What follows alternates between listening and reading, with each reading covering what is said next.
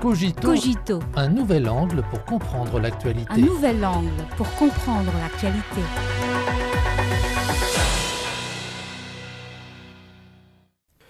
Bienvenue à Cogito. Les données économiques publiées mardi 15 août par la Chine ont montré que l'économie nationale du pays continuait à se redresser avec un bilan brillant de consommation de services. Au cours des sept premiers mois de l'année, les ventes au détail de services ont augmenté de 20,3% en glissement annuel. Sous l'impulsion du tourisme d'été, des activités culturelles, sportives et récréatives, la consommation des services connexes a affiché une forte croissance. Au cours de la même période, les ventes au détail des biens de consommation ont augmenté de 7,3% en glissement annuel.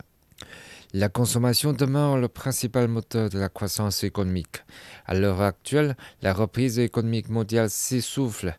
Quelles opportunités la poursuite de la reprise du marché de la consommation en Chine apportera-t-elle au monde? Auparavant, la consommation de marchandises était le principal moteur de consommation en Chine. La consommation de services voit désormais accorder la même importance. Dans les dépenses de consommation par habitant des Chinois, la consommation de services représente plus de 40%. Cette restructuration de la consommation a créé un nouvel espace de développement pour les entreprises multinationales. Il convient de noter que le gouvernement chinois a récemment lancé 24 initiatives politiques visant à optimiser l'environnement pour les investissements étrangers, dont beaucoup concernant l'élargissement de l'ouverture du secteur des services. Pour les professionnels du secteur, une ouverture accrue des télécommunications, de la finance, de la biomédecine et d'autres domaines signifie que les investisseurs étrangers ont plus d'espace pour participer au développement du secteur des services en Chine. En outre, afin de stimuler la consommation, les produits et services de qualité sont nécessaires pour répondre aux besoins croissants des consommateurs. Et la fourniture de produits et de services de qualité stimulera naturellement l'innovation. Le site web Nihon Keizai Shinban a récemment rapporté, en citant des données de l'entreprise de services d'information financière Vind, que les dépenses totales de arrêté des entreprises chinoises cotées en bourse avaient atteint 1641,9 milliards de GMB en 2022, soit une augmentation d'environ 1,6 fois en l'espace de 5 ans. Toujours selon ce reportage, chez certaines entreprises chinoises, le personnel de arrêté représente 90% de leur effectif total dans le classement de l'indice mondial de l'innovation 2022. La Chine occupe la 11e place, la plus élevée dans les 36 économies à revenus moyens et élevés. Un tel terrain favorable à l'innovation a créé un fort attrait pour les entreprises multinationales. Pour ne citer que quelques exemples, en mars de cette année, le centre de arrêté de Xilam en Chine et le centre de arrêté pour l'automatisation de Schneider Electric en Chine ont été inaugurés en mai.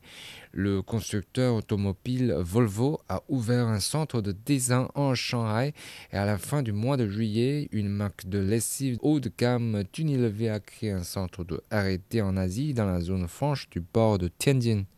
Ce que ces multinationales apprécient, ce sont les possibilités d'innovation offertes par la Chine, ainsi que les riches récompenses qu'elles apportent.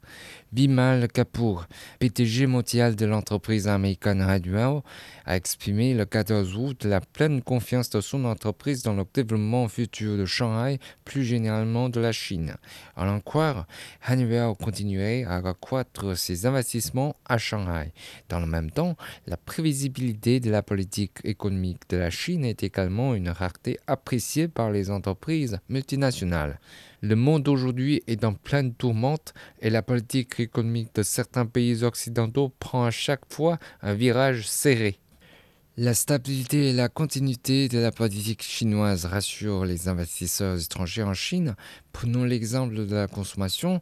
La conférence centrale sur le travail économique en décembre dernier a insisté sur la nécessité de rétablir et d'accroître la consommation en tant que priorité et une série de mesures visant à stimuler la consommation sont en suivi cette année. Telle est la certitude que la politique économique de la Chine apporte au monde.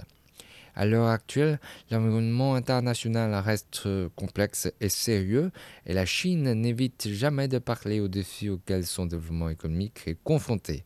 Cependant, la tendance du développement économique de la Chine reste inchangée et l'économie chinoise dispose toujours d'une grande résilience et d'un grand potentiel. Les faits diront à ceux qui en Occident jouent les Cassandres sur l'économie chinoise.